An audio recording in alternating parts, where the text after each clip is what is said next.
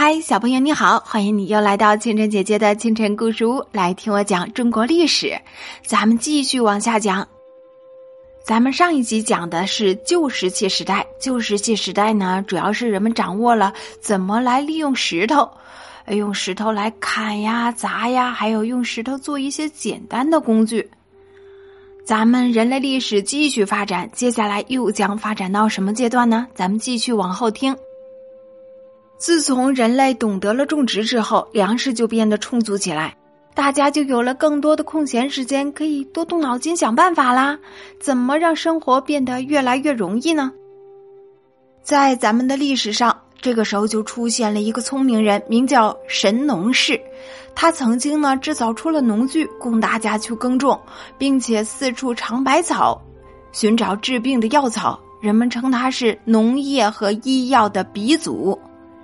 这个时候呢，人类的历史就进入到了新石器时代，居住的方式呢也改进了很多。当时中国的北方啊，人们在厚厚的黄土中挖掘出了一些土洞，把它布置成了温暖的居室。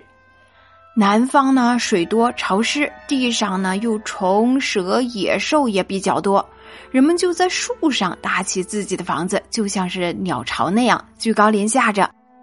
那么，最先教大家这样做的聪明人啊，便被尊称为有巢氏，巢穴的巢。在过去，如果干万年以前，我们居住的地球啊，曾经有一段漫长的时光是属于寒冷的冰河时期。不知道小朋友们了解过没有？是有一段历史是冰河时期的，非常的寒冷。也就是说啊，地球上的气温是冷的可怕，冷到啊，很多植物就开始死亡。冻的呀，许多恐龙啊、大象啊、牛群呀，也都相继的减少，有些就根本就是从此就灭绝了。冷的呢，也让大量的海水都结成了冰块，水位开始下降，许多陆洲岛屿都连在一块儿了。幸而啊，这冰河时期终于是过去了，大地又变得暖和起来，人类才进入了好时光。这个时期啊，大约是发生在一万年前。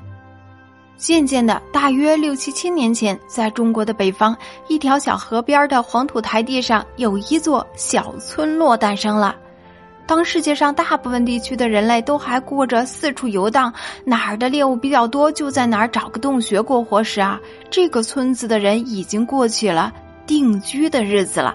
这又是人类历史中的一个突破，由游牧民族变成了可以定居了。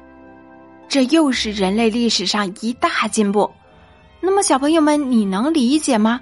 定居有什么好处呢？为什么清晨姐姐说定居就是一个巨大的进步呢？欢迎大家在评论区留言给清晨姐姐哦。咱们下一集故事再见喽。